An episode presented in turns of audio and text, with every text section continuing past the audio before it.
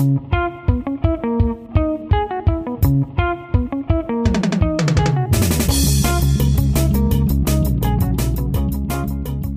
und herzlich willkommen bei Petajoule, dem Podcast der österreichischen Energieagentur. Mein Name ist Christoph Dollner-Gruber und bevor wir heute loslegen, will ich noch einen kleinen Hinweis loswerden. Jetzt machen wir Petajoule ja schon seit April 2019 und wir haben einen klaren Fokus auf Energie- und Klimapolitik in Österreich. Es kommt in letzter Zeit aber immer öfters vor, dass Podcasting auch ein Werkzeug ist, das wir in Projekten einsetzen. Neben einer Projektwebsite gibt es dann zum Beispiel auch eine Podcast-Reihe. Manchmal auf Englisch, manchmal sind es ziemliche Orchideenthemen. Äh, und damit wollen wir euch, liebe Hörer und Hörerinnen von Petterschul, nicht verwirren. Und deswegen haben wir einen eigenen Podcast-Kanal für solche Folgen gegründet. Er heißt Petterschul Projects und ihr könnt ihn überall abonnieren, wo es auch Petterschul gibt. Eine Folge haben wir schon äh, veröffentlicht. Es geht um Biogas in Entwicklungs- und Schwellenländern und das Horizon 2020 Projekt DBCO. So, aber wenn es passt, dann ähm, veröffentlichen wir die Folgen natürlich auch auf beiden Kanälen. So, jetzt aber zur heutigen Folge. Es geht um etwas, das in unserem Land niemanden kalt lässt. Die Abneigung gegenüber dieser Technologie ist tief in der DNA der Österreicher und Österreicherinnen verankert und diese Ablehnung ist fast ähnlich identitätsstiftend wie das Wiener Schnitzel und das Skifahren. Alle Menschen, die vor 1980 geboren sind, können Geschichten über Tschernobyl erzählen, zum Beispiel, was sie damals gemacht haben, dass sie nicht rausgehen haben können, dass sie keine Schwammerl essen durften und so weiter. Die Klimakrise ähm, ist es, die das Thema Kernenergie, Atomkraft, Nuklearenergie, eigentlich Nukularenergie wieder zum Gesprächsthema macht. So, und das ist auch das nicht ganz ernst gemeinte Motto unserer heutigen Ausgabe. Net Zero by Nuclear. Sind das nicht strahlende Aussichten für die Atomkraft? Ich habe heute wieder zwei Kollegen äh, bei mir. Ähm, ihr kennt sie schon aus anderen äh, Peter Schul-Folgen. Äh, Günter Pauritsch und Martin Baumann. Günther, ähm, Martin, hallo. Hallo. Ja, hallo, schönen Tag. Günther, äh, darf ich dich nochmal kurz bitten, dass du dich äh, vorstellst, wer du bist, was du machst? Ja, einen schönen guten Tag. Ich heiße Günter Pauritsch. Ich leite hier in der österreichischen Energieagentur das Center für Energiewirtschaft und Infrastruktur. Und in diesem Center beschäftigen wir uns mit den verschiedensten Fragestellungen im Zusammenhang mit der Transformation des Energiesystems auf dem Weg in die Klimaneutralität. Und ich finde es durchaus spannend, auch heute mal darüber zu diskutieren, was kann man denn global und europaweit von der Atomenergie erwarten oder auch nicht. Schön, dass du da bist, Günther. Martin, ein paar Worte über dich. Ja, hallo, mein Name ist Martin Baumann. Ich bin ebenfalls hier im Center vom Günter Bauritsch und beschäftige mich primär mit Szenarioentwicklung und Modellierung äh, und mit, den, mit der Analyse der Pfade, wie wir zur Klimaneutralität gelangen können. Äh, ich muss allerdings auch sagen, dass ich einen äh, leichten Nuklear-Background habe. Mm, ich komme ursprünglicherweise aus der Fusionsforschung. Ich bin theoretischer Physiker und mein wissenschaftlicher Beginn war im Bereich der Plasmaphysik, im Bereich der Kernfusion angesiedelt. Das ist ja optimal. Da haben wir heute jemanden äh, bei uns, der sich wirklich auskennt. Ähm, Martin, ich bleibe auch gleich bei dir. Vielleicht noch der Hinweis, einige Fragen, äh, die ich euch heute stelle, kommen äh, zum Großteil auch von Twitter-Usern. Äh, wir haben Leute gefragt, was sie denn gerne wissen wollen. Und ich würde gerne mal wirklich mit den Basics äh, beginnen. Martin, Kannst du uns äh, erklären, wie das funktioniert mit der Atomkraft, also rein physikalisch und welche Arten es da gibt? Ähm, ja, gerne. Nuklearenergie gewinnt, wie der Name schon sagt, die äh, Energie aus der Bindungsenergie von Atomkernen. Das heißt, die Kräfte, die die Atomkerne, sprich Neutronen und Protonen, äh, aneinander halten.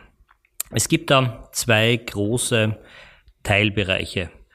Der eine äh, Teilbereich ist die Kernspaltung, wo es eben darum geht, aus relativ großen Atomkernen, wie zum Beispiel Uran oder Plutonium, kleinere zu machen und die dabei freigesetzte Energie dann in weiterer Folge zu nutzen.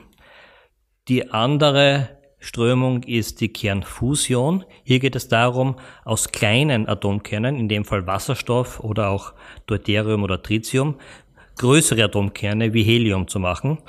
In beiden Fällen gilt, die Masse des entstehenden Produkts ist kleiner als die Summe der Ursprungsmassen. Das heißt, diese Massendifferenz ist diese Energie, die wir nutzen können, die kommt aus dem berühmt-berüchtigten E ist dem C-Quadrat, das vor 100 Jahren aufgeschrieben wurde.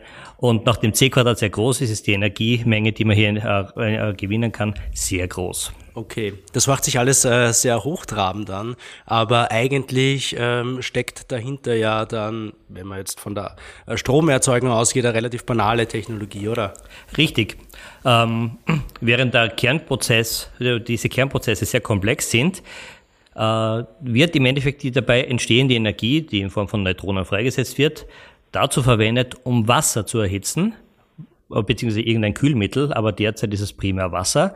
Und dieses Wasser wird dann im Endeffekt äh, in Dampf umgewandelt und dann über einen Dampfturbinenprozess in Strom umgewandelt. Das heißt im Endeffekt, es ist eine andere Art und Weise, Wasser zu erhitzen und damit äh, stinknormal, mit stinknormalen Dampfturbinen Strom mhm. zu erzeugen. Also eigentlich auch das gleiche Prinzip wie ein Kohlekraftwerk funktioniert. Vom Prinzip her genau das, was in einem Kohlekraftwerk passiert. Mhm, okay. Ähm, diese Kernspaltung nennt man ja auch äh, Fission. Und da gibt's äh, ganz unterschiedliche ähm, Arten ähm, an, an, an Reaktortechnologien. Kannst du uns da nochmal einen kurzen Überblick geben? Ähm, ja, gerne. Der hauptsächliche Unterschied ist einmal in der ähm, äh, zwischen den thermischen und der, der, Reaktoren und den Brutreaktoren. Was bedeutet das? Äh, die äh, Neutronen, die in dieser Spaltung entstehen, sind zu Beginn sehr schnell äh, und die müssen dann auf eine niedrige Geschwindigkeit gebracht werden um effektiv weiterspalten zu können. Und das sind die sogenannten thermischen Reaktoren. Und hierzu verwendet man Wasser. Und dieses Wasser ist gleichzeitig das Medium, mit dem man dann diese Energie auffängt und dann weiter in Energie umwandelt. Und da gibt es eigentlich zwei Dieses Wasser wird dann heiß. Das Wasser wird heiß, okay. das wird sehr heiß, steht unter Druck, äh, beziehungsweise verdampft. Und man, man verwendet entweder normales Wasser oder auch leichtes Wasser genannt. Es gibt aber auch eine äh, Reaktorform, die schweres Wasser verwendet. Das ist mit einem speziellen Wasserisotop, äh, Wasserstoffisotop gemacht. Das, das sind Leichtwasserreaktoren und Schwerwasserreaktoren. Genau, richtig. Okay. Ähm, dann gibt es noch eine weitere Unterscheidung, äh, ob das Wasser unter Druck steht oder ob das direkt verdampft. Das sind die sogenannten Druckwasserreaktoren oder Siedewasserreaktoren. Mhm. Die sind von der Bauart her prinzipiell unterschiedlich, aber die Kernkonzepte dahinter sind völlig die gleichen. Eine ganz andere Kategorie ist, sind dann noch die schnellen Brüter.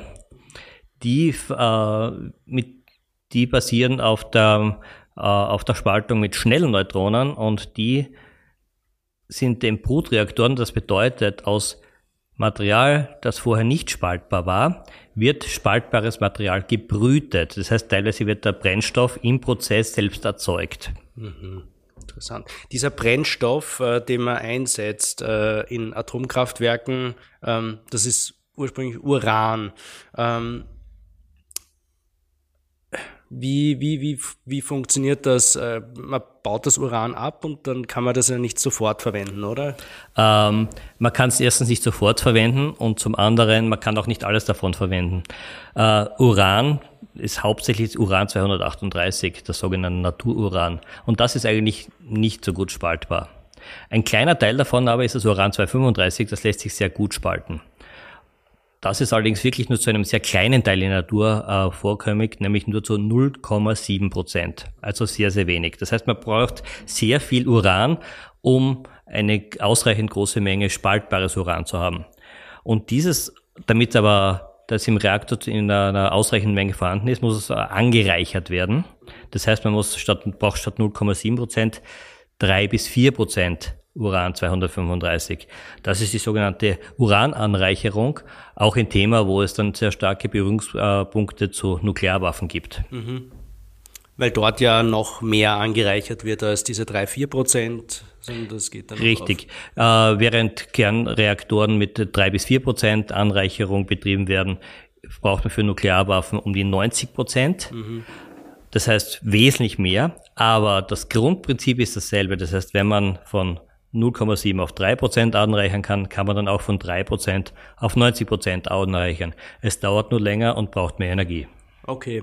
Ähm, gut, dazu kommen wir vielleicht später nochmal. Ähm, wo gibt's denn dieses Uranerz und wie lange halten diese Vorräte dann eigentlich noch? Ähm, das Uranerz ist äh, in ins Vorkommen global weniger weit verbreitet, als man annehmen könnte. Viel davon ist in, in Australien, in Russland, Kasachstan und in Kanada oder auch, auch in den USA. Aber es ist vergleichsweise konzentriert eigentlich auch in den Vorkommen. Ähm, die kommen, es ist teilweise abbaubar mit klassischen äh, Tagbau Minen, das heißt so wie die großen Braunkohleminen in Deutschland kann man sich das vorstellen, wo große Mengen Gestein abgebaggert werden. Es gibt aber genauso gut die, äh, die Untergrundminen, also die, die, die tiefen Minen. Und ein weiterer Punkt sind sogenannte ähm, Laugenverfahren, wo man, im, das heißt, äh, dass die Uranvorkommen tief im Boden liegen. Es wird eine Lauge eingepresst in den Boden, wieder rausgesaugt und, aus, und diese Lauge löst das Uran aus dem Gestein, das sogenannte In-situ-Leaching. Okay, das hört sich jetzt auch nicht besonders umweltfreundlich an. Ja, ähm. Ist es nicht unbedingt und man ist ja auch, auch energie, äh, energieintensiv. Mhm. Und ähm, die Uranvorkommen belaufen sich auf konservativ geschätzt um die 5 Millionen Tonnen. Und wenn man wirklich alles berücksichtigt, wo man vermutet und hofft, Uran zu finden, sind es ungefähr 20 Millionen Tonnen global. Das klingt jetzt nach viel oder wenig, je nachdem, wie man es betrachten möchte. Nachdem man 20, Millionen, äh, 20 Millionen Tonnen ist ein großer Berg. Ähm, zum Vergleich dazu, wir verbrauchen derzeit pro Jahr ungefähr 60.000 Tonnen. Mhm. Das heißt, diese konventionellen Ressourcen sind halten ungefähr 130 Jahre lang, wenn wir sie mit der derzeitigen Rate weiterverwenden. Mhm, okay. Ähm, es gibt natürlich viele äh, Lobbys, äh, die wollen, dass man die Nutzung der Kernkraft noch ausbaut. Ähm, dazu kommen wir auch später noch. Wir wissen jetzt also, äh, ein Atomkraftwerk funktioniert im Endeffekt wie ein riesiger Wasserkocher und äh, mit diesem heißen Wasser bzw. den Dampf äh, wird dann eine Turbine angetrieben, die Strom produziert.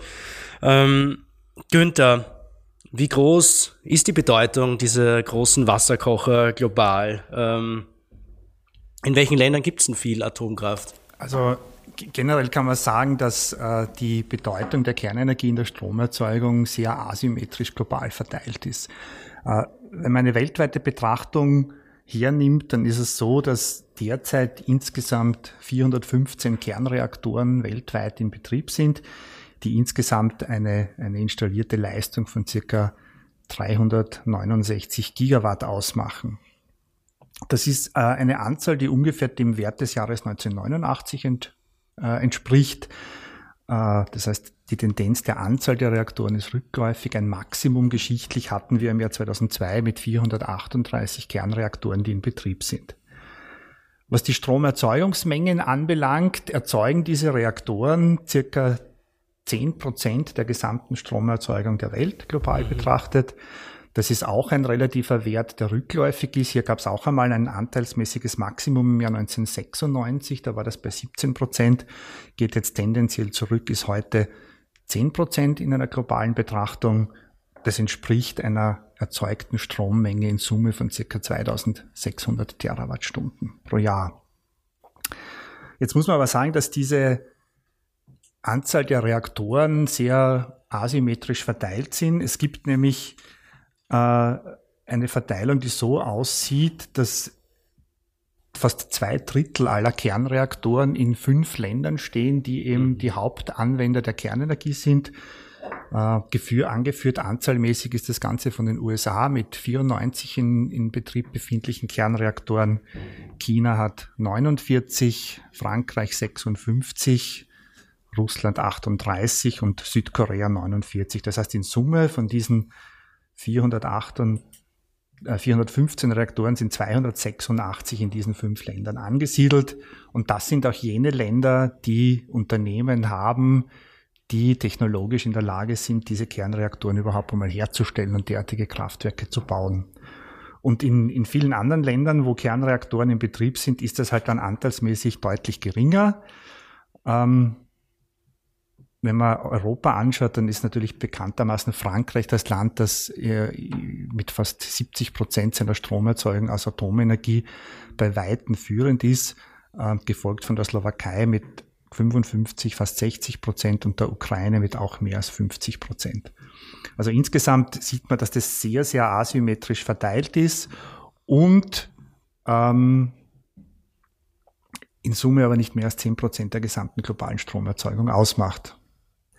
Was man vielleicht grundsätzlich noch dazu erwähnen sollte, ähm, weil man ja immer wieder von einer Renaissance der Kernenergie spricht, ähm, die Hauptbauphase für Atomreaktoren war in den 1980er Jahren. Ja. Und danach gab es ein deutliches Absinken des weiteren Ausbaus weltweit, was dazu führt, dass diese Reaktorflotte, die heute in Betrieb ist, ein durchschnittliches Alter von circa 31 Jahren hat. Das heißt, und es wird tendenziell immer, mhm. immer älter. Ja. Ähm, also eigentlich schon der der, der Herbst der Atomkraft, äh, wenn das man ist, die Flotte anschaut. Das ist schon richtig. Und wenn man, wenn man vergleicht ihm dazu, wie, wie viel gebaut wird, also nehmen wir die USA zum Beispiel her, äh, betreibt 94 Kernreaktoren, hat in den letzten 30 Jahren praktisch keine neuen Kernkraftwerke errichtet mhm. und hat derzeit zwei Reaktoren im Bau.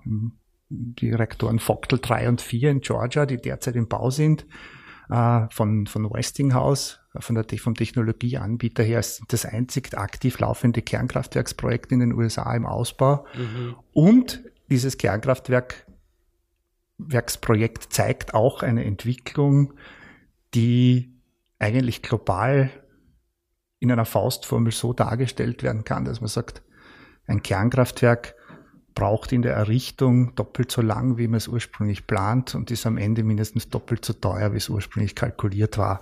Mhm. Das sieht man bei Vogtle 3 und 4 ganz, ganz schön. Ja, die waren ursprünglich der Meinung, dass das 14 Milliarden Dollar kostet. Äh, momentan ist die Planung auf 27 Milliarden Dollar für diese beiden Reaktoren gemeinsam.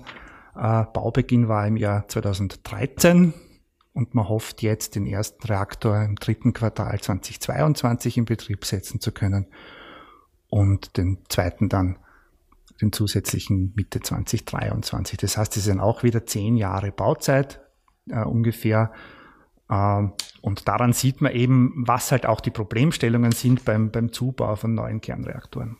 Ja, ich meine, da gibt es ja auch in, in Europa, in Finnland, äh, dieses Beispiel von mit dem unaussprechlichen Namen Olkiluoto ähm, äh, schon massive Bauzeitüberschreitungen, massive Kostenexplosionen. Also das scheint fast eine, eine ungeschriebene Regel zu sein, dass das, wie du sagst, eine, eine, eine Faustregel. Ähm, wie lange ist die Nutzungsdauer von Kernkraftwerken? Äh, naja, das, das, das ändert sich jetzt mit der Zeit. Ursprünglich mhm. war, ist man davon ausgegangen, dass Kernkraftwerke 30 bis 40 Jahre in Betrieb sind. Äh, es ist auch so, dass äh, die, das Alter bei der Schließung von Kernkraftwerken tendenziell gestiegen ist. Momentan liegt es wirklich bei knapp über 40, 42 Jahren. Äh, das Durchschnittsalter der Kraftwerke, die außer Betrieb genommen werden. Was aber jetzt momentan natürlich sehr, sehr populär ist, sind Laufzeitverlängerungen bei bestehenden Kraftwerksanlagen, die eben versuchen, eben die Lebensdauer des Kraftwerks weiter zu transportieren und zu, zu verlängern, was jetzt wieder sehr logisch ist, weil wenn man bedenkt eben, dass diese Kraftwerksflotte bereits überaltert und wenn wir jetzt zum Beispiel die USA wieder hernehmen, die haben 94 Reaktoren in Betrieb, durchschnittlich als Alter deutlich mehr als 30 Jahre, momentan bauen sie zwei, ja. ja. Also da ist einfach kapazitätsmäßig gar nicht die Möglichkeit da, diese Kraftwerksflotte mittelfristig durch neue Reaktoren zu ersetzen. Mhm. Das heißt, die müssen versuchen, diese bestehenden Kraftwerke möglichst möglichst lang weiter zu betreiben, was halt dann auch neue Herausforderungen mit sich bringt, weil grundsätzlich, das ist ja kein neues Kraftwerk, da kann ich warten und instand halten, was ich will. Grundsätzlich ja. ist das Ding 40 Jahre alt, wenn ich es weiter betreiben möchte, was natürlich auch den Wartungs- und Instandhaltungsaufwand in der Zukunft dann deutlich erhöhen wird. Mhm. Wie es bei jeder technologischen Einrichtung ist, am Ende und im letzten Drittel der Lebensdauer ist Wartung und Instandhaltung ein viel, viel größeres Thema als in der Anfangsphase. Was natürlich auch ein Riesenproblem für die Versorgungssicherheit ist, weil diese äh, Kernkraftwerke dann natürlich auch öfters äh, Stillstandszeiten haben und einfach äh, keinen Strom produzieren. Ja. Ähm, wenn man sich so die Kraftwerksflotte in Europa anschaut, ähm, was, was sind das für äh, Kernkraftwerke? Welche Bauarten gibt's da und ähm, wer hat die gebaut? Ich nehme an, Frankreich. Ähm, naja, die, die breite Masse, die im Betrieb sind, sind, sind Druckwasserreaktoren. Es ja. sind relativ viel eben mit französischer Technologie von früheren Anbieter Areva. Jetzt ist das Ganze. Jetzt anders? Das Ganze ist ja jetzt aufgegangen, das heißt wieder äh, Framatom. Ah. Äh, die Geschichte steht indirekt im Zusammenhang mit dem Kraftwerk Olkiluoto 3, das du jetzt schon erwähnt hast, und mit dem Reaktor in Flamerville 3 in der, in der Normandie. Das sind zwei EPR-Reaktoren mit jeweils 1600 MW, die im Bau sind. Was ist EPR? Das ist der europäische Druckwasserreaktor, diese ah, okay. neue Bauart. Ja. ja. Und das Problem war, dass dieses Projekt in Olkiluoto wurde damals noch vor der Reaktorkatastrophe in Fukushima von äh, einem Konsortium aus Areva und Siemens schlüsselfertig um, ich weiß nicht, 2,5 Milliarden Euro verkauft an die Finnen und hat halt durch Bauzeitüberschreitungen und Kostenüberschreitungen liegen sie jetzt jetzt irgendwie bei weiß nicht, 12, 13 Milliarden äh, an zu erwartenden Kosten. Das Ding ist noch immer nicht fertig, da wird schon fast 15 Jahre daran herumgebaut. Und äh, nach der Reaktorkatastrophe in Fukushima und dem deutschen Entschluss zum tatsächlichen Atomausstieg hat sich ja aus Siemens aus dieser Technologiegeschichte mhm. zurückgezogen. Das heißt, die Areva ist alleine zurückgeblieben äh, und hat sich halt sowohl mit diesem Projekt in Olkiluoto als auch mit dem Projekt in Flamerville deutlich verkalkuliert, sage ich einmal vorsichtig, was ihm dazu geführt hat, dass dieses Unternehmen eigentlich insolvenzreif gewesen ist und vom französischen Staat über die Electricité de France aufgefangen werden musste. Äh, mhm. Was natürlich logisch ist, weil die ja auch mehr oder weniger diejenigen sind, die die Wartung und Instandhaltung von 56 französischen Kernreaktoren natürlich, machen müssen. Ja. Und das wäre natürlich unangenehm gewesen, wenn dieses Unternehmen zahlungsunfähig geworden wäre. Also hier gibt's halt so, so Entwicklungen, äh, die schon ein bisschen auf die Wirtschaftlichkeit von neuen Kernkraftwerksprojekten hinweisen. Eine ganz ähnliche Geschichte gibt's bei diesen Vogtel 3 und 4 Reaktoren in den mhm. USA. Westinghouse, der dortige Technologieanbieter, war ja, äh, das hat ja früher Toshiba Westinghouse geheißen, war, hat eine dementsprechende Beteiligung gehabt. Und da haben sie auch bei einer Firmenübernahme im Zusammenhang mit Vogtel ähm,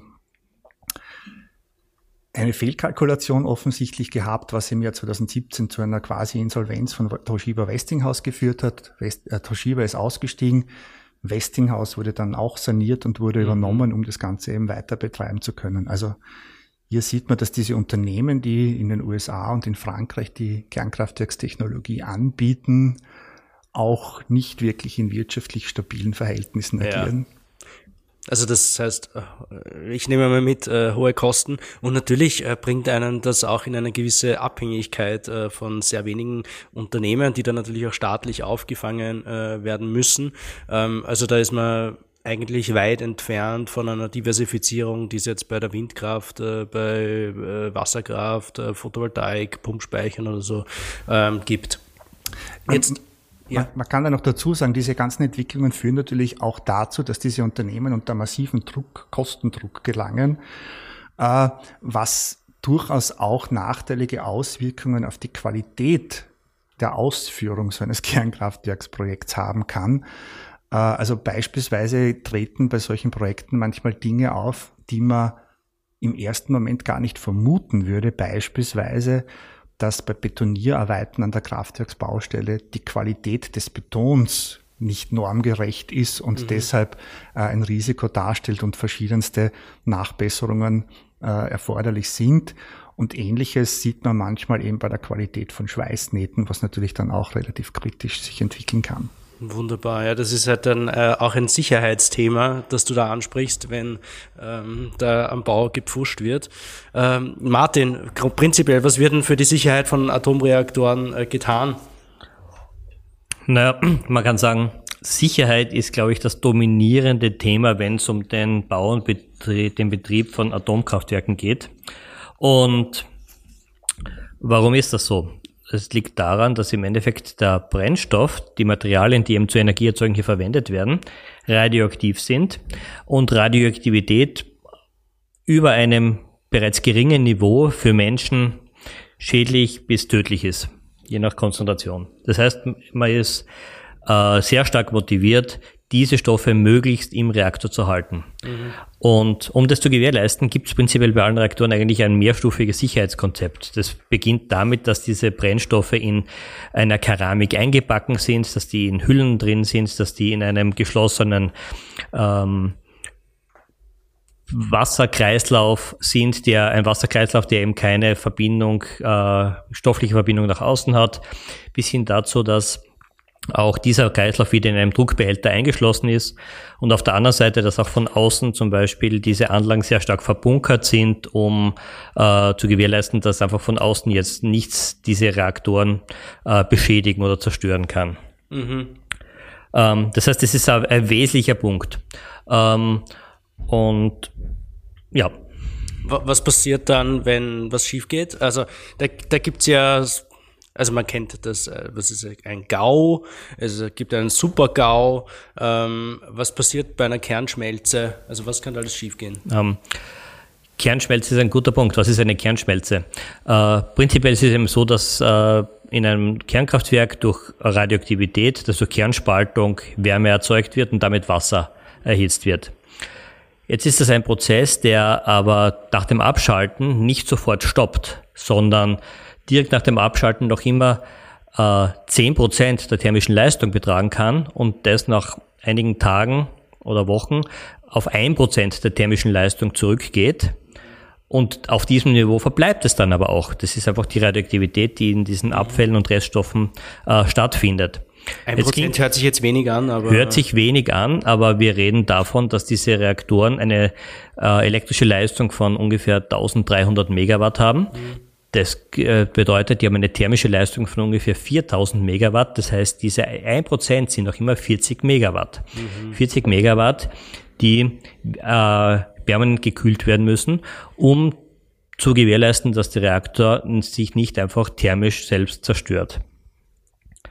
Ähm, und das ist im Endeffekt auch die Auslegung von solchen Reaktoren. Das heißt, man äh, versucht den Reaktor so zu gestalten, dass das nicht passiert beziehungsweise dass äh, sollte so etwas passieren, die Radioaktivität innerhalb des äh, Kraftwerks eingeschlossen bleibt und nicht das Kraftwerksgelände verlässt.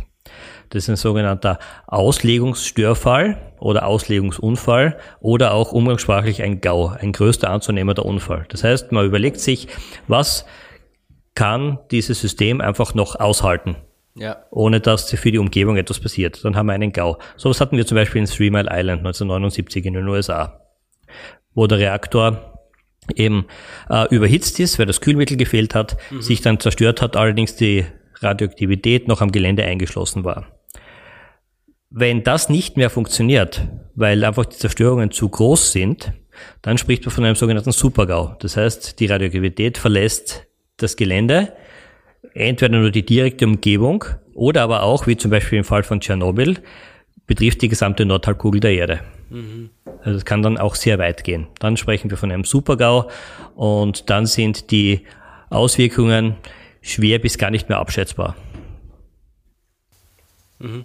Jetzt haben wir äh, zuerst äh, eine Technologie unterschlagen. Also eigentlich ist es dieselbe Technologie, aber die SMR, äh, Small Modular Reactors, die hört man in letzter Zeit immer öfter ähm, als neues Ding, Next Big Thing äh, der Atomlobby.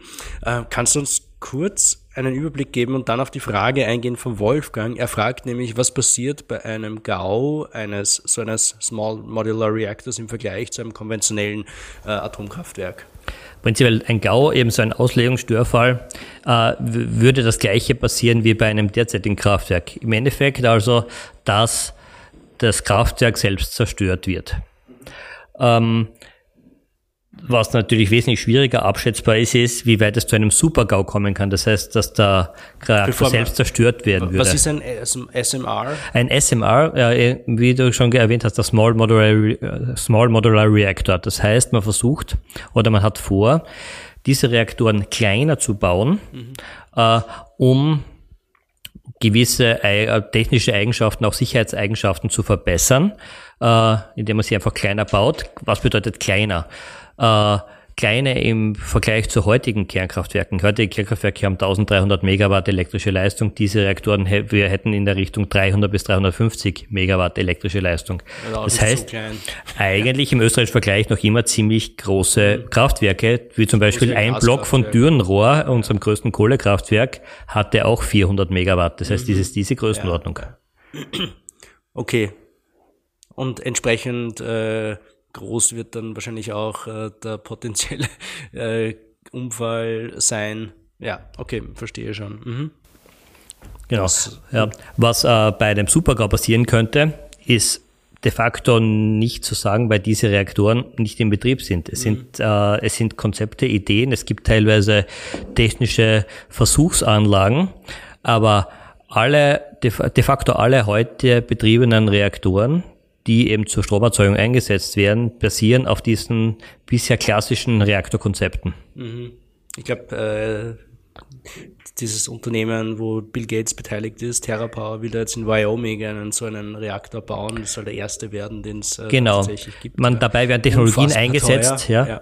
Dabei werden Technologien eingesetzt, die bereits seit den 60er Jahren konzipiert, erdacht, teilweise in Teilen auch getestet wurden. Mhm ähm, was man dazu sagen kann, ist, es hat eigentlich keine dieser Technologien den Sprung von, vom Test äh, bzw. vom Versuchsaufbau in die Energiewirtschaft geschafft in den letzten 60 Jahren. Das heißt, die Ideen sind durch die durchwegs eigentlich sehr alt, mhm. aber nichts davon konnte im Endeffekt wirklich energiewirtschaftlich realisiert werden. Okay. Gut, ähm, Günther, ja, was, weil du erwähnt hast, dieses, dieses Projekt eines Small Modular Reactors in Wyoming, äh, finde ich grundsätzlich auch interessant, diese Standortentscheidung jetzt, weil ja für Small Modular Reactors ja oftmals das Argument verwendet wird, da kann man mit diesen kleinen Reaktoren viel stärker an die großen Städte heran. Äh, man kann vielleicht dann auch Fernwärme auskoppeln und ähnliches. Und jetzt muss man dazu sagen, dass Wyoming jener amerikanische Bundesstaat mit der geringsten Bevölkerungsanzahl ist und damit auch einer mit der geringsten Bevölkerungsdichte. Äh, und da stelle ich mir die Frage, wieso die mit diesem Projekt ausgerechnet dorthin gehen wollen, wo genau das Gegenteil der Fall ist von dem, was man als Argument für Small Modular Reactors eigentlich anführt. Mhm, ja, spannend.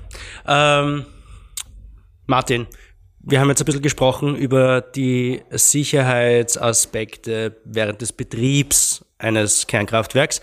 Jetzt gibt's aber auch eine Zeit nach dem Betrieb. Im Endeffekt ähm, geht es um die Nutzung äh, des Brennstoffs, äh, des, äh, des radioaktiven äh, Brennmaterials, das dann äh, auch noch eine Zeit lang hochradioaktiv bleibt. Ähm, was kannst du uns ein bisschen erzählen über ähm, über die Zeit danach? Die Zeit danach ist eigentlich der Bereich, wo wir noch die größten Fragezeichen haben, wie wir damit die nächsten Jahrzehnte umgehen mhm. können, sollen, wollen. Es, der, die, das Problem knüpft an an das Sicherheitsproblem. Wie ich schon vorher gesagt habe, auch nach Abschalten eines Reaktors strahlt der Brennstoff weiter und erzeugt weiter Wärme. Und das ist natürlich auch nach dem Ende des Brennstoffzyklus des Einsatzes noch immer der Fall. Das heißt, dieser Brennstoff muss weiter gekühlt werden, damit er sich nicht selbst thermisch zerstört, sprich er mit der Zeit einfach überhitzt. Mhm. Und muss dann in einem Abklingbecken jahrelang einmal langsam abgekühlt werden. Okay. Dann sind es jetzt dann vergleichsweise große Mengen und diese Mengen sind dann ein Gemisch aus verschiedensten Materialien, die teilweise schwach aktive Abfälle sind, mittelaktive, hochaktive, je nachdem, ob das jetzt nur bestrahlte Materialien sind oder direkte Spaltprodukte, also die Produkte, die direkt aus der Kernspaltung entstehen. Wie, wie kann man sich das vorstellen? So ein Abklingbecken, sind das dann keine Ahnung, Stäbe, die einen Meter lang sind und die liegen da drinnen? Oder? Ähm, ein Meter, dieser, dieser Stab hat eine Länge von fünf bis sieben Metern, so in dieser Kategorie. Okay. Also es ist ja schon eher etwas größer. Mhm. Aber prinzipiell ist es ein riesen Swimmingpool, ja. wo diese ähm, Brennstäbe drinnen sind, um einfach um die Wärme abzuführen. Dieses Wasser ist dann auch zusätzlich versetzt mit Bohr, um Neutronen rauszuholen, damit es nicht zu einer Wiederkritikalität kommt. Das heißt, dass es wieder diese ähm, Kettenreaktionen wieder gestartet werden. Mhm. Und dort sind die drinnen und die werden dann dort langsam abgekühlt und die Wärme wird abgeführt. Das heißt, auch diese Abklingbecken müssen regelmäßig versorgt werden. Die müssen, da muss die Wärme abgeführt werden, beziehungsweise es muss gewährleistet sein, dass diese Brennstäbe immer mit Wasser bedeckt sind. Ja. Sonst äh, laufen sie trocken, heiß. Wenn sie trocken laufen, überhitzen die Brennelemente, schmelzen und dann können wieder Prozesse starten, wo man nicht genau weiß, wo die dann enden werden. Ja. Wunderbar. Hört sich äh, toll an. Was macht man dann? Dann gibt es prinzipiell zwei Ideen. Äh, eigentlich gibt es drei Ideen. Die erste Idee ist, diese Brennelemente direkt äh, entzulagern. Mhm. Das heißt, man nimmt sie direkt, verpackt sie und bringt sie in ein Endlager ähm, hat zwei Nachteile. Erstens einmal, die ist die, die äh, Abfallmenge dadurch relativ groß mhm. und man lässt teilweise m, Brennmaterial übrig, weil es wird nicht alles davon verbrannt. Das heißt, es könnte dann, da wäre noch Uran drinnen, das mehr oder weniger noch wieder verwendet werden könnte. Okay. Zweites Problem ist, es gibt noch eigentlich kein Endlager außer jetzt in Finnland. Die andere Variante ist, man zerteilt diesen Müll, das heißt, man bereitet ihn auf, man klassifiziert ihn, das bedeutet, man trennt ihn nach schwach, mittel und hochaktiven Abfällen, mhm. um einfach diese ähm, Mengen besser äh, behandeln zu können. Und diese Klassifikation richtet sich dann nach der Halbwertszeit der jeweiligen Materialien? Nach der Aktivität mehr oder weniger, genau. Okay. Das heißt, wie soll, wie, wie viel Wärme äh, da im Endeffekt noch erzeugt wird im Rahmen des okay. Abklingen. Mhm. Während diese schwachaktiven Abfälle und die mittelaktiven vergleichsweise einfach gekühlt werden können, ist bei den größeren dann schon eine größere Wärmeerzeugung dabei. Mhm. Und die dritte Variante ist, man nimmt dann den äh, Müll und äh, bereitet ihn wieder auf. Das heißt, man holt sich dann da eben diesen nicht verbrauchten Brennstoff wieder raus und nutzt den, um neue Brennelemente für neue Reaktoren wieder zu äh, erzeugen oder herzustellen. Das ist auch, was das die Anna gefragt hat. Äh, wie funktioniert das mit diesem Recycling von Atommüll, Brennstäben? Ähm also einfach gesprochen ist, man nimmt ein Brennelement her, ja und trennt die einzelnen Isotope auf, die einzelnen äh, Atomsorten und verwendet Teile davon neu. Und äh, die, das, was nicht mehr verwendbar ist, die Spaltprodukte, die werden entgelagert. In der das Realität heißt, es gibt schon immer noch einen Teil, der nicht äh, verwendet werden kann. Ja. Das heißt, da kann kein geschlossener Kreislauf hergestellt werden. Nein. Man kann das immer wieder verwenden. Richtig, es sind einfach äh, die, die, Zerfallsprodukte, die Spaltprodukte sind einfach Atome, die dann nicht mehr weiter gespalten werden können für okay. kommerzielle mhm. Nutzung. Ja sind schon gespalten. Ja. Aber das ist ein vergleichsweise einfaches Bild. Ja. De facto sieht es dann so aus, dass es ein Prozess ist, wo der unter höchsten Sicherheitsvorkehrungen durchgeführt werden muss, weil diese Elemente natürlich hochradioaktiv sind. Da drin ist nicht nur Uran und die Spaltprodukte in verschiedenster Form, da drin befindet sich auch eine, ein guter Anteil Plutonium 239. Und Plutonium 239 hat zwei unangenehme Eigenschaften eine technisch-physikalische, nämlich die, sie, Plutonium 239 ist hochgiftig für Menschen mhm. und eine ähm, militärische äh, Komponente, Plutonium 239 kann recht gut dazu verwendet werden, um Nuklearwaffen herzustellen. Das heißt, man ist bestrebt, die, äh, das Plutonium 239 möglichst gut zu kontrollieren, damit es nicht entwendet werden kann und irgendwie äh, eben äh, illegalerweise in waffenfähige äh, Produkte umgebaut zu werden. Gibt es solche Anlagen in Europa? Solche Aufbereitungsanlagen? Es gibt Aufbereitungsanlagen, ja. Äh, die haben dann so ein, äh, es hätte eine geben sollen in Bayern mit dem klingenden Namen Wackersdorf. Ältere Semester unter uns erinnern sich vielleicht an die Demonstrationen, die in den 80er Jahren stattfanden.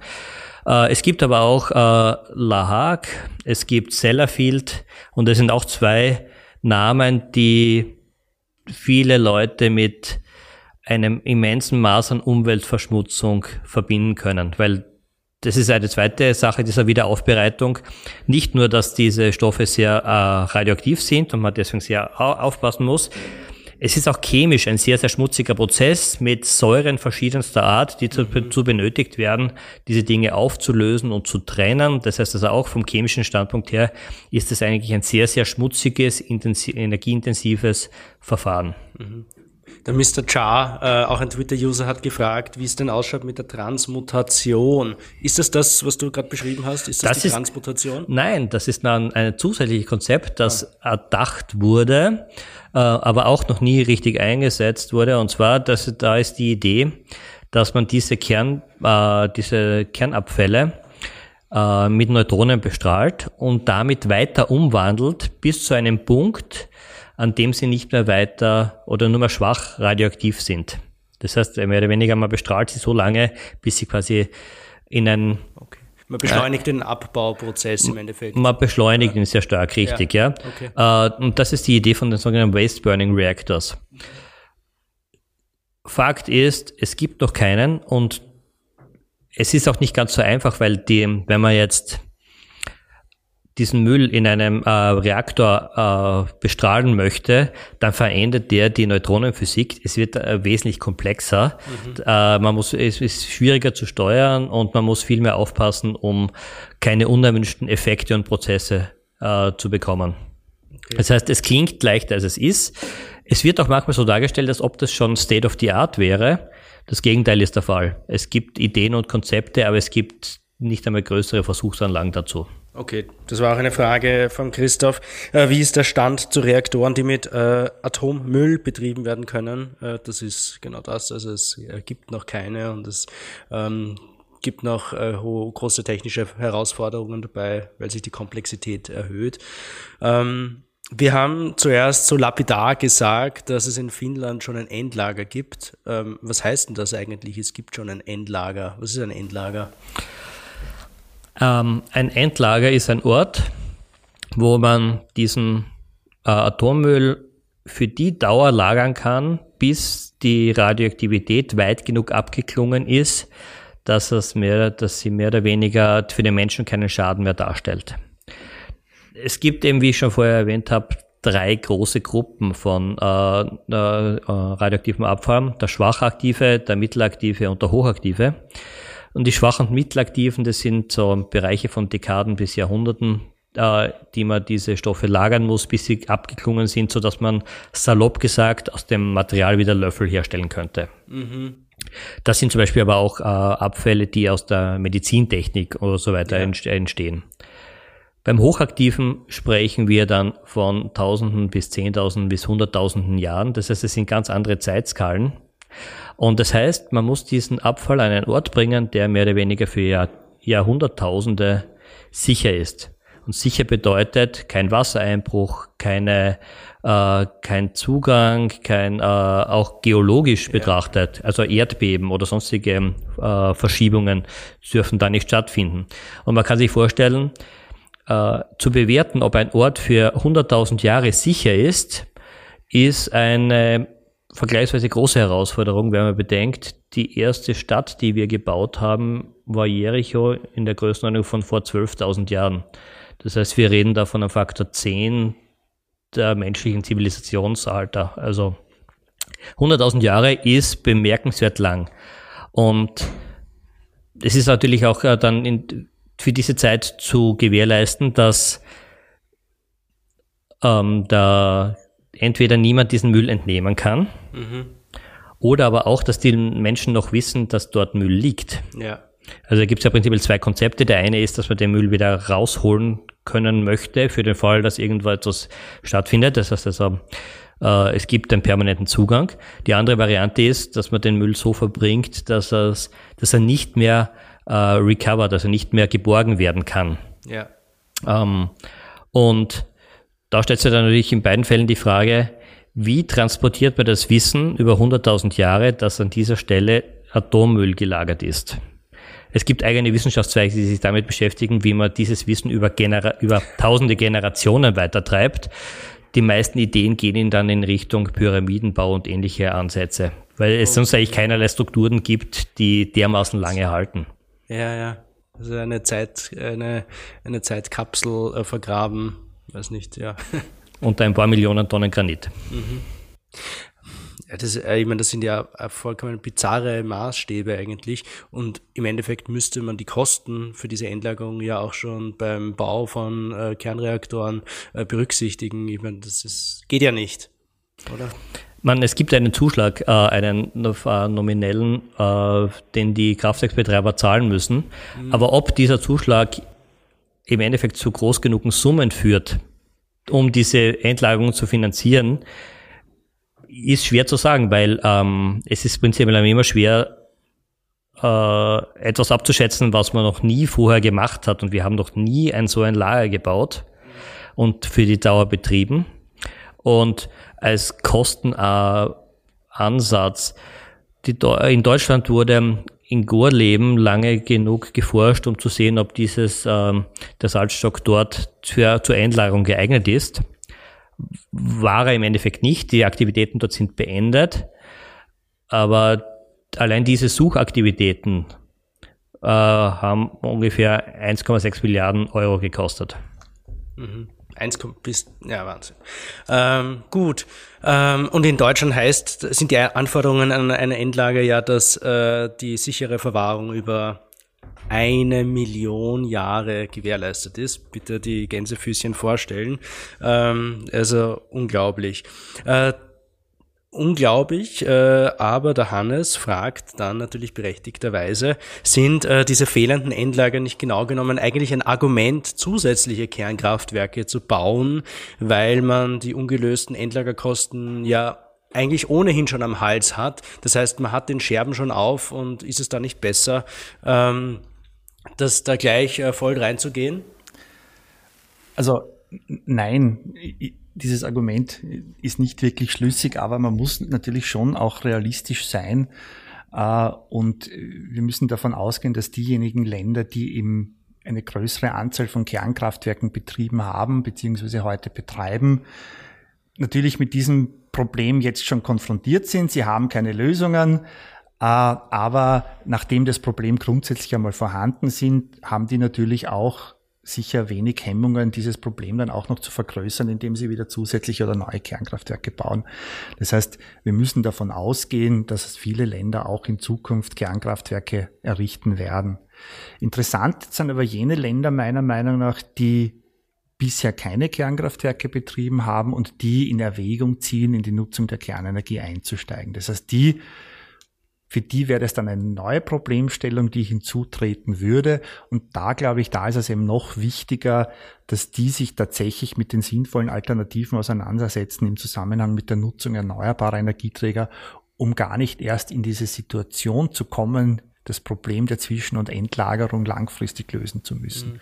Das wäre Polen, zum Beispiel ja. Polen, ein Klassiker, ja. ja. Äh, aber diejenigen Länder, so, so wie Frankreich, Großbritannien, die USA, Russland, die haben dieses Problem die versuchen, das zu lösen. Und wenn sie es nicht lösen, werden sie halt über Jahrhunderte äh, von einem Zwischenlager ins neue Zwischenlager verlagern. Ja, äh, die müssen mit dem sowieso irgendwie umgehen. Und für die ist es natürlich dann äh, einfach nur eine Mengenfrage. Ja, das ist nämlich der Unterschied, wie viel, wie viel äh, radioaktive Abfälle muss ich denn dann lagern? Diese Frage ist dann weniger bedeutend als die Frage, sich damit zu beschäftigen. Ich habe sowas momentan noch gar nicht und habe es aber dann in Zukunft. Mhm, okay. Ähm, jetzt haben wir schon ein bisschen gerantet und äh, einige negative Aspekte äh, der Atomkraft hervorgekehrt. Fehlende Endlager, äh, Sicherheit, hohe Kosten. Ähm, vielleicht auch dann äh, die Versorgungssicherheit, die oft nicht gewährleistet ist, wenn äh, Wartungsstillstände oder unvorhergesehene Pausen auftreten.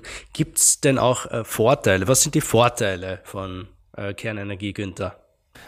Na, der Vorteil der, der Kernenergie ist natürlich tatsächlich, dass man hier eine, eine Möglichkeit hat, relativ große Energiemengen und hohe Leistungen äh, in, im Stromversorgungssystem zur Verfügung zu stellen und das unabhängig vom Dargebot äh, von erneuerbaren Energieträgern. Das ist witterungsunabhängig äh, und insbesondere auch im Winter, wo zum Beispiel Solarenergie wenig Beitrag für eine Stromversorgung leisten kann, ist halt die Möglichkeit, mit einem Kernkraftwerk äh, elektrische Energie zu erzeugen. Ähm, die klassischen Kernkraftwerke sind halt eher Kernkraftwerke, die die Grundlast abdecken, also die, die Mindestlasten, die sowieso immer im Netz sind. Ähm, die Ideen und Konzepte bestehen aber darin, auch stärker regelbare Kernkraftwerke zu errichten. Ja. Das funktioniert zum Teil. Äh, also das heißt grundsätzlich, äh, wenn dieses gesamte Problem der Kosten, der Radioaktivität, der Endlagerung, die ganzen Sicherheitsfragen, wenn man das ausklammern würde, also hat es für die Stromversorgung einen gewissen Charme. Ja? Mhm.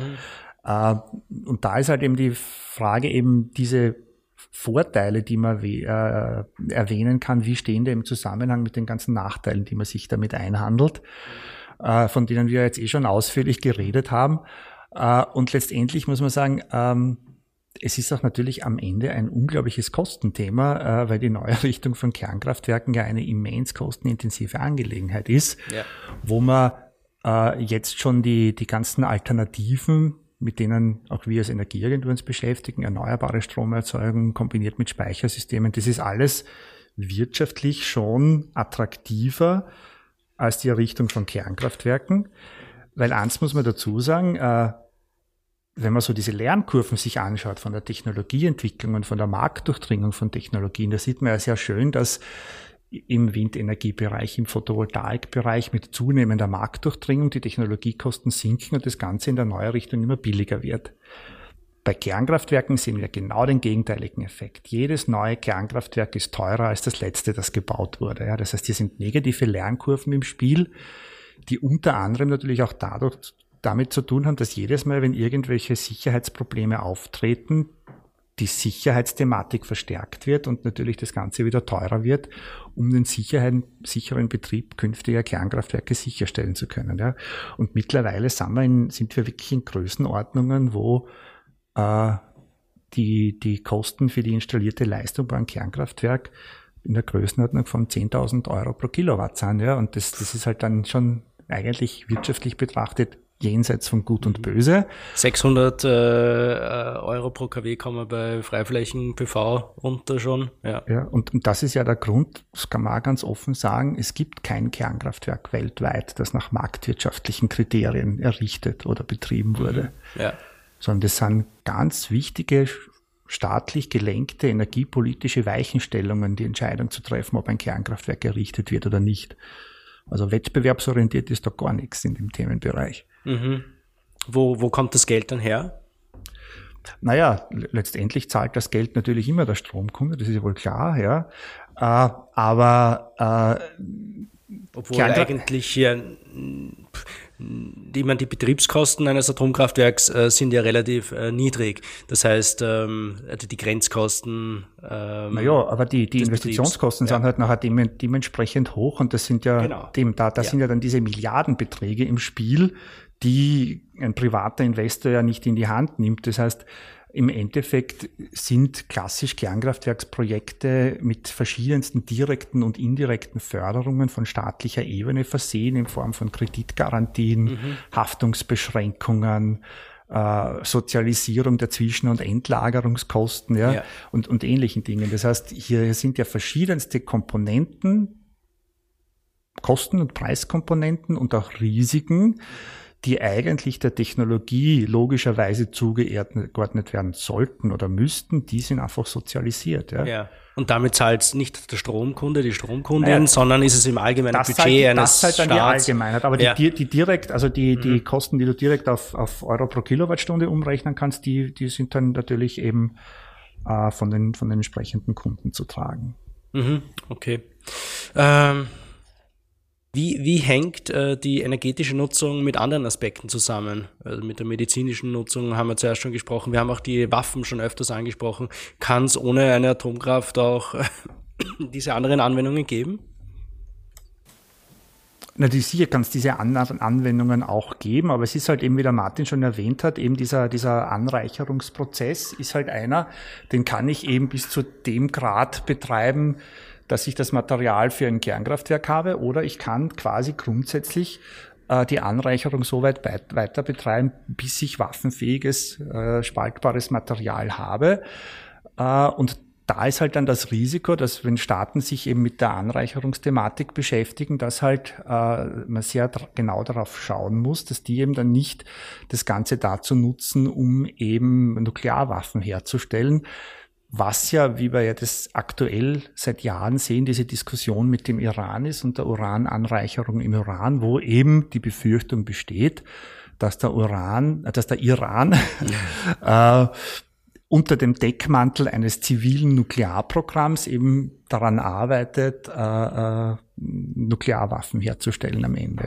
Ja. Mhm. Und die, die, die Spannungen und, und Sicherheitsaspekte, äh, die, die kriegen wir ja auf, auf geopolitischer Ebene mit, was da alles dann dahinter steckt. Absolut, ja. Ich meine, Österreich ist ja quasi umzingelt auch von Ländern, äh, die äh, die Kernkraft nutzen, um Strom zu erzeugen. Ein Beispiel davon ist äh, Deutschland. Deutschland hat aber Anfang der 2000er beschlossen, aus äh, der Nutzung der Kernenergie auszusteigen. Äh, und da mehren sich in der Vergangenheit jetzt wieder Stimmen, die sagen, das war ein Fehler man sollte nicht aussteigen, sondern auf diese emissionsarme, eigentlich fast CO2-freie äh, Art der Stromerzeugung weiterhin äh, setzen. Ähm, die Klimakrise stellt uns jetzt vor vollkommen neue Herausforderungen ähm, und man sollte das rückgängig machen. Habt ihr da eine Meinung, eine Perspektive, eine Einschätzung dazu? naja, da, da, da sind ja ganz massiv Lobbying-Positionen im Spiel, wenn man, wenn man sich diese Diskussion ansieht. Ja. Äh, letztendlich muss man sagen, die deutsche Energiewende war ja ursprünglich das Atomausstiegsprogramm einer rot-grünen Regierung Anfang der 2000er Jahre.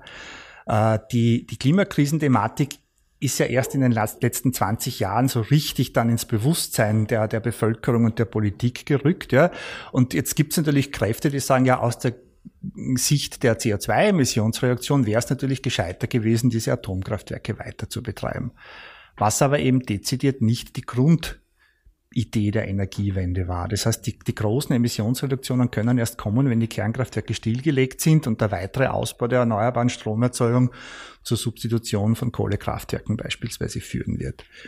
Äh, letztendlich bin ich aber überzeugt davon, erstens, die Deutschen werden das nicht rückgängig machen, weil sie kurz vor dem endgültigen Ausstieg stehen. Ja, es sind ja nur mehr sechs Kraftwerksblöcke, glaube ich, im Betrieb. Und Gen genau, drei, drei heuer, drei heuer stillgelegt Jahr. und drei nächstes ja. Jahr stillgelegt und dann ist die Sache äh, mit der Atomenergie äh, erledigt. Und letztendlich muss man sagen, das läuft jetzt schon über 20 Jahre. Ja, da gibt's ja auch niemanden mehr, der im Ausbildungsbereich das Ganze studiert. Diese, also da, da mit, mit so einem Out äh, Auslaufprogramm von der Kernenergie, da, da läuft ja auch langsam das Know-how aus. Ja? Mhm. Äh, und das kommt zu einer Überalterung der, der Expertinnen und Experten, die eben sich mit diesen Themen tatsächlich auch fundiert auseinandersetzen können. Das heißt, ich glaube, selbst wenn man das mit aller Gewalt machen wollte, würde sich Deutschland schwer tun. Und das sind ja auch schon die Kraftwerksbetreiber selbst, die sagen, das ja. ist keine Option mehr. Ja? Genau. Und das ist dann der mhm. deutlichste Hinweis darauf, dass das keine besonders äh, schlaue Idee ist, mit ja. solchen Dingen zu spekulieren. Mhm. Josef äh, hat gefragt, äh, wie sich der deutsche Atomausstieg äh, 2011 auf die deutsche CO2-Bilanz äh, ausgewirkt hat. Und ich habe mir da eine Analyse angeschaut von Agora Energiewende. Ähm, hat der Atomausstieg äh, also die CO2-Emissionen ansteigen lassen, weil das kompensiert wurde mit einem Mehr an äh, Gaskraft äh, oder Kohlekraft. Ähm, Agora Energiewende sagt nein. Ähm, wie du auch schon an, angedeutet hast, Günther, dieses äh, Kernkraftausstiegsprogramm war im Endeffekt ein Booster für die Erneuerbaren und hat dann im Endeffekt auch erst äh, die Energiewende eingeläutet, also den Ausbau von Windkraft, äh, von PV und so sind dann auch die CO2-Emissionen des Stromsektors in den letzten Jahren in Deutschland ordentlich gesunken. Ähm, die waren 2010 noch bei 559 Gramm CO2 pro Kilowattstunde und sind jetzt im Jahr 2020 auf 361 ähm, Gramm äh, CO2 pro Kilowattstunde gesunken, also ein Minus von 35 Prozent, trotz Ausstieg aus der Atomkraft wäre das natürlich noch mehr gesunken, wenn die deutschen Atomkraftwerke ähm, am Netz geblieben wären? Wahrscheinlich ja. Ähm, aber wahrscheinlich auch nur dann, wenn trotzdem so viele Erneuerbare ausgebaut worden äh, wären, ähm, wie ohne dem Ausstiegsprogramm. Ähm, aber das ist natürlich fraglich, weil dieser Connex eindeutig äh, da war und es wäre auch fraglich, ob der erneuerbaren Ausbau so stattgefunden äh, hätte, wenn Deutschland bei der Atomkraft äh, geblieben wäre. Ja, Günther, wieso sprechen wir trotzdem aktuell von einer Renaissance äh, der Atomkraft? Ähm, Naja, da kommen mehrere Aspekte ins Spiel, meiner Meinung nach. Das eine ist eben, wir haben, wir sehen, dass die Reaktorflotte weltweit eine deutliche Überalterung bereits aufweist. Das heißt, wenn man Kernkraftwerke durch neue Kernkraftwerke ersetzen möchte, dann wird es einen erhöhten Baubedarf geben. Man sieht aber, dass das kostenmäßig einen derartig äh, äh, großen, ein derartig großes Ausmaß ausmachen würde, dass das quasi niemand dieses Geld in die Hand nehmen möchte. Drum bestehen natürlich sehr große Interessen daran, jetzt 70 Jahre, nachdem die Kernenergienutzung für die Stromerzeugung quasi äh, in, ins Leben gerufen wurde äh, und wir jahrzehntelang versteckte und indirekte Förderungen hatten, dass jetzt die Zielsetzung vorhanden ist, das ganz offiziell fördern und unterstützen zu dürfen, äh, mit eben der Hauptargumentation, dass ja der direkte Betrieb von Kernkraftwerken äh, keine CO2-Emissionen verursacht und dass das mhm. eine Klimaschutzmaßnahme ist. Ja.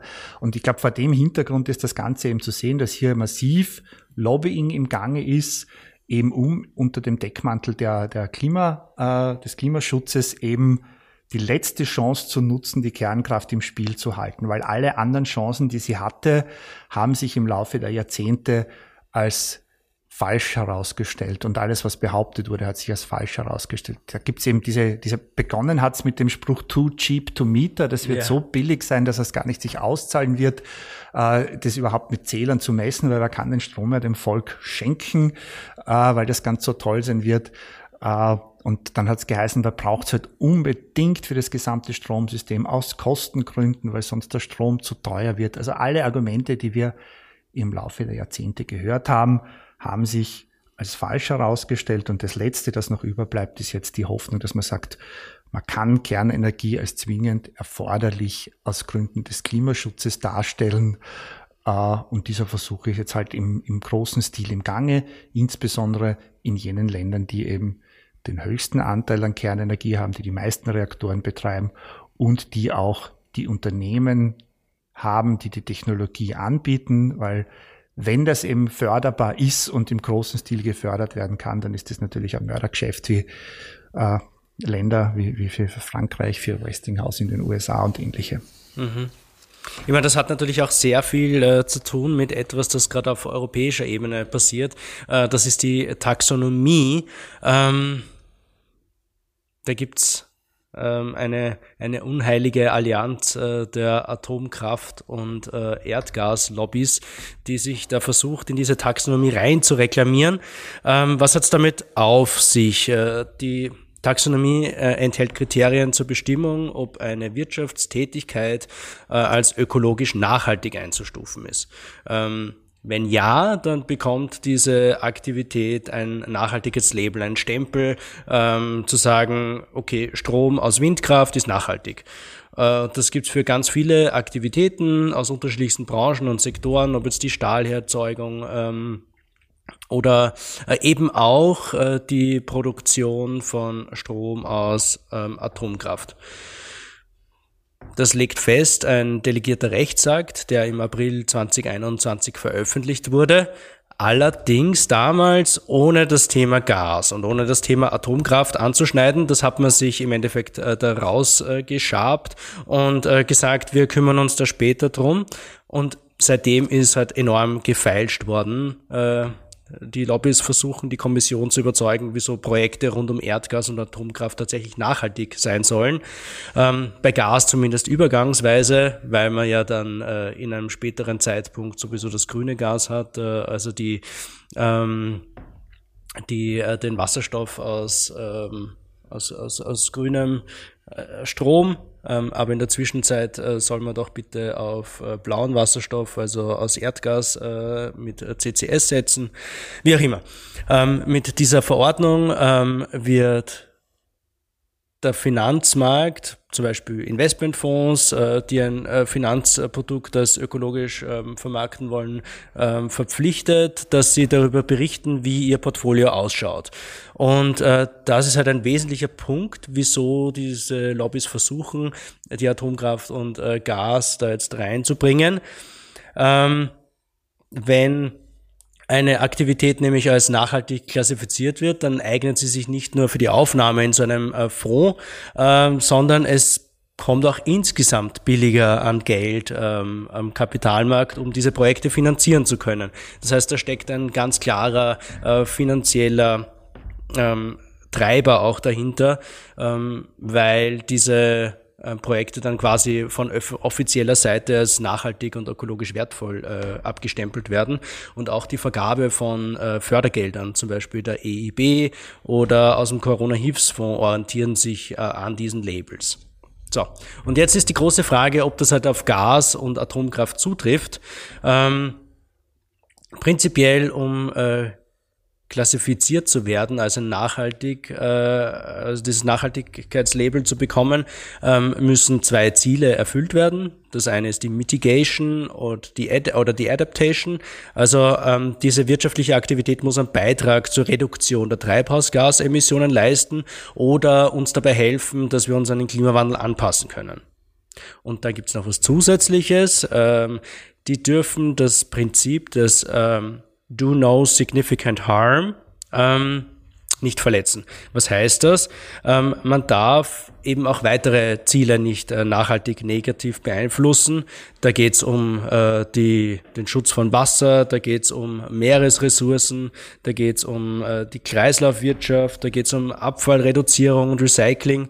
Ähm, und die Verminderung von Umweltverschmutzung. Und da sind natürlich die, die Geister geschieden, was Atomkraft und äh, Gas betrifft, besonders was Atomkraft betrifft, weil natürlich nicht davon ausgegangen äh, werden kann, dass Atomkraft dieses Do No Significant Harm Prinzip nicht ver, ähm, verletzt. So, äh, Frankreich will natürlich, dass die Nuklearenergie ähm, in diese Taxonomie aufgenommen wird. Finnland ähm, ebenso wie die ganzen ost- und südosteuropäischen äh, Länder. Äh, Polen will natürlich auch in die Atomkraft einsteigen und will, dass ähm, Atomkraft äh, als nachhaltig gelabelt wird. Ähm, Deutschland will dagegen Gas drinnen haben, äh, das es nachhaltig klassifizieren und die Franzosen stimmen dem nur zu, wenn äh, auch die Atomkraft reinkommt. Also ja, im Endeffekt ein, ein, ein, eine Allianz aus äh, Gas und Atomkraft und ähm, das ist dann die Antwort auf die Frage vom äh, Leonardo, äh, warum werden in den Analysen der Europäischen Kommission die Risiken der Atomkraftwerke niedriger eingestuft, als sie tatsächlich sind. Ähm, ja, ähm, wahrscheinlich deshalb, weil ähm, Atomkraft äh, auch aufgenommen werden soll in die Taxonomie. Ähm, ja, das war so ein bisschen der, der, der, der Umweg zur Taxonomie. Ähm, ich würde jetzt gern noch wissen äh, vom Martin. Martin, ähm, wenn wir über die Nutzung der Kernenergie sprechen, äh, im Energiesektor, dann hören wir auch immer wieder ähm, Thoriumreaktoren werden uns retten, äh, eine Frage vom Lukas, oder ähm, Fusionsreaktoren ähm, sind bald soweit, äh, ist eine Frage vom Markus äh, gewesen, äh, eben auch schon die eingesprochenen Small äh, Modular Reactors. Was ist das? Äh, wie ist da der Stand äh, und wer treibt äh, das eigentlich voran? Ähm, Im Endeffekt sind es Player aus dem Bereich der Nuklearindustrie, die hier versuchen, eine Zukunftsperspektive für ihre Technologiegruppe zu entwickeln. Ähm, du hast drei Konzepte genannt, Thoriumreaktoren, Small Modular Reactors und äh, Kernfusion, die sich alle äh, mehr oder weniger stark voneinander unterscheiden ähm, und die auch unterschiedliche Motivationen haben äh, hinter ihrem Einsatz. Small Modular Reactors haben primär die Sicherheitsaspekte im, äh, im Kopf und dann die Perspektive vielleicht einer besseren Ökonomie, äh, um damit mehr oder weniger den heutigen Reaktorpark zu ersetzen. Thoriumreaktoren wiederum bauen auf einem anderen Brennstoff auf, während Uran, wie ich vorher gesagt habe, so eine Reichweite von um die 130 Jahre noch hat. Wird abgeschätzt, dass von Thorium betriebene Reaktoren viel länger noch laufen könnten. Bei beiden Konzepten muss man aber sagen, es gibt keine derzeit im Markt befindlichen. Es gibt Konzepte, es gibt Studien, es gibt teilweise Versuche, aber die Technologie ist noch nicht off the shelf verfügbar. Das heißt, es ist eigentlich noch äh, nicht möglich, diese im größeren Stil zu bauen. Und wenn man jetzt vergleicht zu dem, was da auch der Günther erzählt hat über dem Bau der drei Reaktoren in Europa, des Mhm. EPRs. Das sind Technologien, die seit Jahrzehnten etabliert sind, von denen Hunderte weltweit bisher gebaut wurden und wo es hier schon Probleme gibt, drei Reaktoren in Europa zu bauen. Dann kann umso mehr bezweifelt werden, dass Reaktoren, die noch nicht verfügbar sind, in absehbarer Zeit in großer Menge zur Verfügung stehen werden. Eine zusätzliche Thematik gibt sich hier natürlich auch noch für die Kernfusion, die im Vergleich zu den, zum Small Modular Reactor oder zum Thorium Reaktor noch mehr im Forschungsstadium ist. Die Kernfusion hat sich in den letzten Dekaden gut weiterentwickelt, ist aber noch weit weg von einem Demonstrationsreaktor, das heißt einem Reaktor, der in der Größe eines Kern, eines Kraftwerks betrieben wird und der signifikante Energieüberschüsse liefert. Ein so ein Demonstrationsreaktor ist vom derzeitigen Entwicklungsstand her erst frühestens ab dem Jahr 2050, 2060 zu erwarten. Okay, das ist Und- die Fusionskonstante, oder? Es ist Immer eine so 20, 30 Jahre in der Zukunft kommen die Fusionsreaktoren dann in die Breite. Kernfusion ist eine hochkomplexe Technologie. Wir erzeugen hier Bedingungen, wie man salopp gesagt, man sich sie kaum bis nirgends im Universum findet. Man muss sich Folgendes vorstellen. Wir haben äh, im Inneren eines Kernfusionsreaktors eine Temperatur von 150 Millionen Grad. Und 10 Meter weiter 150 Millionen. 150 Millionen Grad. Und 10 Meter weiter haben wir mehr oder weniger eine Temperatur vom absoluten Nullpunkt, wo, weil dort supraleitende Magnete positioniert sind, die auf 0 Kelvin gekühlt wurden. Diese Plakette sind erforderlich einfach, um den magnetischen Einfluss des Plasmas zu gewährleisten. Das heißt, auf 10 Metern ein Abfall von 150 Millionen Grad. Als Beispiel aus der Natur. Wir haben in der Sonne eine Oberflächentemperatur von 6000 Kelvin und eine Kerntemperatur von 15 Millionen Kelvin. Das heißt, eine Temperaturdifferenz, die um Größenordnungen niedriger ist. Der Kern ist, nur, hat nur ein Zehntel der Temperatur, wie in einem Fusionskraftwerk. Nur ist zwischen dem Sonnenkern äh, und der Sonnenoberfläche sind hunderttausende Kilometer. Das heißt, diese Extrembedingung führt natürlich zu schwer vorhersehbaren und schwer steuerbaren Verhalten dieses Plasmas, das da drinnen ist. Daher ist es einfach hochaufwendig und vom wissenschaftlichen und technologischen her wirklich ähm, eine Top-Leistung, das zu bewerkstelligen und dementsprechend aber auch große Herausforderungen, die, äh, um die, das zu schaffen. Dementsprechend ist man auch noch nicht so weit, um das zu bauen. Aber ist, ist da die Gefahr nicht eigentlich noch größer, dass uns das um die Ohren fliegt? Nein, eigentlich weniger, weil der, der Kernfusionsprozess im Vergleich zur Spaltung tendenziell, also eigentlich ab, äh, sofort unterbrochen wird, sobald eine Störung von außen kommt. Und dann das vorhandene Material drinnen nicht diese Nachzerfallswärme liefern kann, die äh, die äh, Kernbrennelemente in Spaltreaktoren liefern. Das heißt, das Sicherheitspotenzial von diesem Aspekt her ist wesentlich geringer.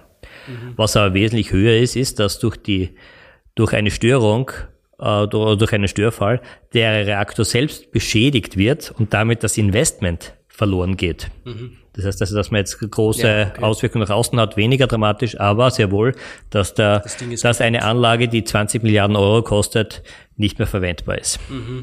Das- Als, als du damals begonnen hast, äh, theoretische Phys- Physik zu studieren, hast du dir dann gedacht, dass du so einen Fusionsreaktor mal bauen wolltest? Oder was war da der Treiber? Ähm, es war mir damals schon klar, dass wenn alles gut läuft, ich nach einem Jahrzehnt in der Pension vielleicht einmal einen kommerziellen Reaktor sehen könnte.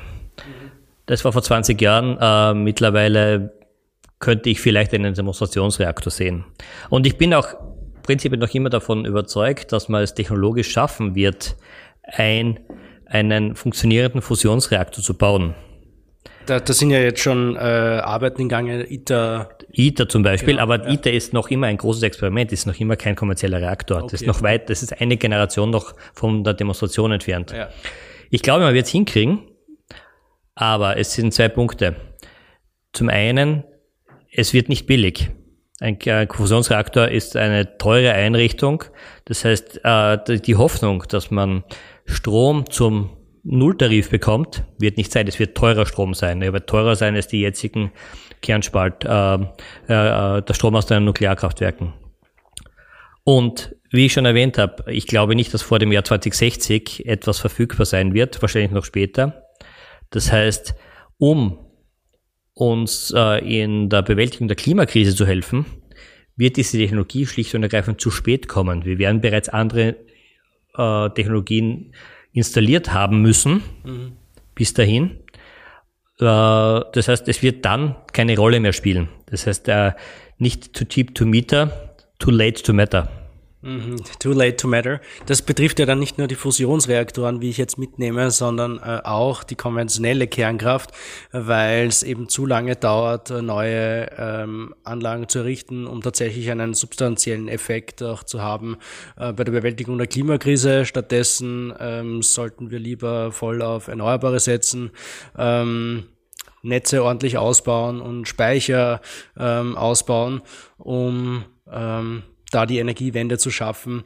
Wenn Länder auf die Kernkraft äh, setzen, dann tun sie das wahrscheinlich, weil sie äh, schon darin investiert sind, weil sie ähm, Technologieanbieter haben, die diese Kernkraftwerke bauen, weil sie darauf angewiesen sind, äh, ihre aktuelle Flotte weiter zu betreiben. Ähm, das heißt, da stecken auch große ähm, nationale Interessen dahinter. Ähm, es ist vor dem Hintergrund äh, der ganzen Sicherheitsthematik, der Endlagerprobleme, äh, keinem Land anzuraten, neu einzusteigen in die Kernkraft. Das ist auch was, das ich mitnehme. Und ähm, dass es äh, große Probleme gibt. Äh, würdet ihr da noch was ergänzen? Naja, äh, ich, ich glaube vielleicht abschließend, weil ja Frankreich so dahinter ist in dieser ganzen Thematik. Ja. ja äh, wie am Anfang erwähnt, Frankreich hat 56 Kernreaktoren im Betrieb mit einem Durchschnittsalter von mehr als 35 Jahren. Mhm. Ja. Äh, einer ist in Frankreich im Bau, in Flamerville. Mhm. Allein, wenn die das, das ist ein zusätzlicher Reaktor auf einem Standort, wo auf einem Standort, gibt, wo oder? schon ein Kernkraftwerk ja. ist, da ja. wird eben ein, ein zusätzlicher Reaktor in der, in der Normandie errichtet. Wenn die jetzt, die machen jetzt Laufzeitverlängerungen, sollen sie im Durchschnitt dann, sagen wir, 55 oder 60 Jahre halten, ja, diese Kernkraftwerke, die sie haben. Aber allein um diese alte Flotte zu erneuern, ja, mhm. äh, steht Frankreich vor einer Herausforderung, die kaum bewältigbar ist, weil momentan, wie der Martin schon gesagt hat, Olkiluoto, Hinkley Point C und Flamerville mit drei Reaktoren sind die Franzosen mehr oder weniger ausgelastet bis überlastet und mhm. kriegen das nicht gescheit hin. Und wie sollen die in den nächsten Jahrzehnten die 56 Kernreaktoren äh, austauschen? Und jetzt muss man dazu sagen, wir reden ja aus der Klimaschutzperspektive, ja. Äh, das heißt, die müssen diese Kernkraftwerke austauschen, um den Status quo zu erhalten. Da reduzieren sie noch gar keine CO2-Emissionen damit dann. Mhm. Also okay. da, da sind einfach Dimensionen im Spiel, die einfach darauf hindeuten, dass Frankreich über einige Jahrzehnte nicht an Lösungen gearbeitet hat, mit diesem Problem umzugehen und jetzt vor einer riesen Herausforderung steht. Und deshalb darf man sich nicht wundern, dass die im Taxonomieprozess den Freibrief haben wollen, diese Technologien jetzt äh, in einem Ausmaß zu fördern, dass das jenseits von Gut und Böse ist. Ja. Ich meine, für mich ist es eh schon relativ klar, in welche Richtung das gehen wird. Ähm Strom aus Atomkraft, äh, die Abfallbehandlung und die Aufbereitung von nuklearen Brennstoffen wird in die Taxonomie aufgenommen werden. Äh, ich habe heute in der Früh gelesen, einen Kommentar von der Energiekommissarin Kadri Simpson, die gesagt hat, ähm, so, wir müssen jetzt einen Gang hochschalten bei Investments, äh, um Kernkraftwerke länger betreiben zu können. Ganz klar Richtung Frankreich gerichtet. Ähm, sie sagt, ähm, wie du auch gesagt hast, die ähm, französische Kraftwerksflotte ist schon alt und ähm, bis 2030 müssten viele davon abgeschaltet werden. Ähm, das ist eigentlich der Zeitraum, wo es aus ihrer Sicht am notwendigsten wäre, welche zu haben, weil dann auch viele Kohlekraftwerke ähm, stillgelegt werden.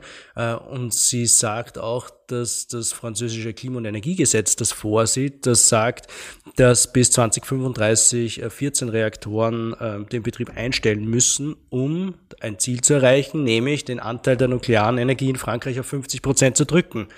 Ähm, und da will sie eigentlich dagegen arbeiten. Und für mich ist schon vollkommen klar, was passieren wird, nämlich dass äh, die Kernkraft in die Taxonomie aufgenommen wird. Ja. Gut, ähm, Mach mal einen, einen, einen Schlussstrich. Ich denke, das Thema wird uns leider auch noch ein bisschen länger ähm, begleiten. Äh, Österreich hat schon angekündigt, sich da auch äh, rechtlich zu wehren, äh, wenn denn äh, die Kernkraft in die Taxonomie aufgenommen wird. Also da ist sicher noch nicht das letzte Wort ähm, gesprochen. Äh, zumindest einmal was äh, den, den, den Kampf dagegen ähm, betrifft, sage ich mal. Ähm, ich würde vorschlagen, wir kommen jetzt äh, in unsere nächste Rubrik, unsere Standardrepublik, Republik. Unsere Standardrubrik bei Peter Schule. Es geht um das Fundstück. Jeder erzählt kurz über eine Zahl, Studie, ähm, Film, Artikel, was auch immer, ähm, was einem untergekommen ist, was man gerne empfehlen würde. Günther, was hast du? Ja, heute habe ich einmal etwas mit, das nicht zum Lesen ist und nicht zum Anhören, sondern auch zum Anschauen.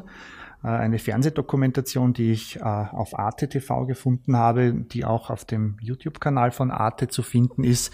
Sie ist eine zweiteilige Dokumentation mit dem Titel Öl, Macht, Geschichte äh, und zeigt auf, wie eben die Entwicklung der Nutzung von Erdöl seit dem 19. Jahrhundert und von der Petroleumlampe bis zum heutigen Tag gelaufen ist, welche Strömungen, äh, welche Machtverhältnisse hier im Spiel sind, wie sich verschiedene Staaten und Unternehmen verhalten haben. Also im Prinzip die gesamte Historie der Erdölnutzung bis in die Jetztzeit auf zwei äh, Folgen einer Dokumentation verteilt, habe ich sehr interessant gefunden, ist sehr leicht verdaulich auf, auf, auch aufbereitet und zeigt doch auch die Hintergründe, was da alles im Spiel ist an, an weltpolitischen Machtverhältnissen im Zusammenhang mit der Nutzung von Erdöl. Super Sache. Ähm, Martin, hast du was für uns? Ja, ich habe auch etwas gefunden. Ähm, es hat eine kleine Verbindung zu unserem heutigen Thema, nämlich der Energie aus Spaltung von Energieträgern. Und zwar spreche ich hier aber von einem völlig anderen Energieträger, einer, der in Österreich wesentlich etablierter und wesentlich akzeptierter ist, nämlich Holz. Und Holz kann man spalten und daraus wird Scheitholz. Und der österreichische Biomasseverband hat eben äh, jetzt einen eigenen Podcast zu diesem Thema gemacht, der sich Gescheitholz nennt und ab jetzt äh, zu hören ist. Und das ist meine Empfehlung für heute. Wunderbar. Äh, alles Gute an dieser Stelle damit. Äh, schön, wenn äh, auch andere Organisationen auf äh, Podcasting setzen. Jetzt gibt es ja schon relativ viele. Ähm, einer davon ist auch mein Fundstück. Äh, ich will euch auch einen Podcast empfehlen und zwar von Andreas Niesner. Ähm, er ist in den sozialen Medien besser bekannt als Rauchfangcarer. Äh, sicher einer der innovativsten seiner Zunft in Österreich und immer äh, drauf und dran, auch sein Handwerk neu zu erfinden. Er war zu Gast auch äh, letztens beim Klimaaktiv-Podcast Klimadialog. Ähm, er hat auf jeden Fall keine Berührungsangst äh, zu neuen Themen. Und er hat jetzt einen Podcast. Äh, sein Podcast heißt Rauchfang-Carer also so mit äh, wie Care, äh, Rauchfangcarer on Air. Und in der ersten Folge ist Architekt äh, Heinrich Schuller zu Gast und er spricht mit Andreas Niesner über die Rolle der Architektur in der Klimakrise. Und dann habe ich noch ein kleines Fundstück, das äh, zusammenhängt mit dem Thema des heutigen Podcasts. Es ist auch ein Dokumentarfilm eines Österreichers von Markus Kaiser Mühlecker. Ähm, er hat die Dokumentation Atomlos durch die Macht ähm, publiziert und begibt sich äh, darin auf äh, die Spuren der österreichischen Anti-Atom-Bewegung. Ähm, gibt's auf YouTube und die Links zu allen äh, Fundstücken gibt's in den Show Notes. So, das war's ähm, wieder von uns. Ähm, ich bedanke mich recht herzlich bei der Laura Fanschek äh, fürs Aufnehmen, fürs Schneiden, fürs Produzieren ähm, und bedanke mich auch äh, sehr herzlich bei meinen Gästen Martin Baumann und äh, Günther Pauritsch. Danke für die Einladung. Danke für die Einladung. Ja, wir werden euch sicher bald wieder mal zu Gast haben. Ähm, erhalten Sie uns die Treue, empfehlen Sie uns weiter, bleiben Sie gesund. Ähm, Ah ja, und abonnieren Sie doch bitte auch True Projects. Wir hören uns bei Petterjoule, dem Podcast der österreichischen Energieagentur.